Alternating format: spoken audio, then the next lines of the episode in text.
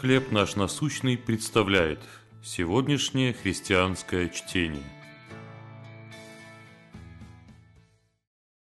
Каждая скорбь. Откровение, 21 глава, 4 стих. «И отрет Бог всякую слезу с очей их». «Я изучаю скорбь других и каждую беду. Быть может, от скорбей моих я что-то в них найду», писала поэтесса XIX века Эмили Диккенсон – это стихотворение – трогательное размышление над тем, как неповторима каждая скорбь. В конце Диккенса немного застенчиво говорит о своем единственном пронзительном утешении, которое нашла на Голгофе. Это утешение в том, что ее собственные раны оказались похожими на те, какие были у Спасителя. И я поверить не могу, что он страдал, как я книге Откровения Христос предстает перед нами как агнец закланный.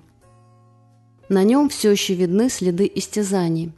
Это раны, которые он получил, взяв на себя грехи своих последователей, чтобы они могли обрести новую жизнь и надежду. Книга Откровения описывает время, когда Бог отрет всякую слезу с глаз своих детей. Господь не преуменьшает нашу боль. Он заботится о неповторимом горе каждого человека, приглашая людей в новую, целительную реальность жизни в Его Царстве, где ни плача, ни вопля, ни болезни уже не будет. Там исцеляющая вода будет течь даром из источника воды живой.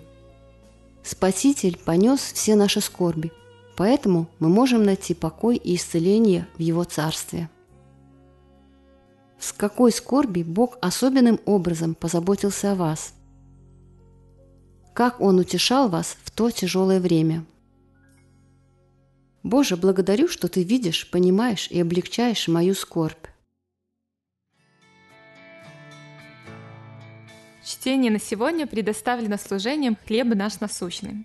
Еще больше материалов вы найдете у нас на сайте, в соцсетях и YouTube.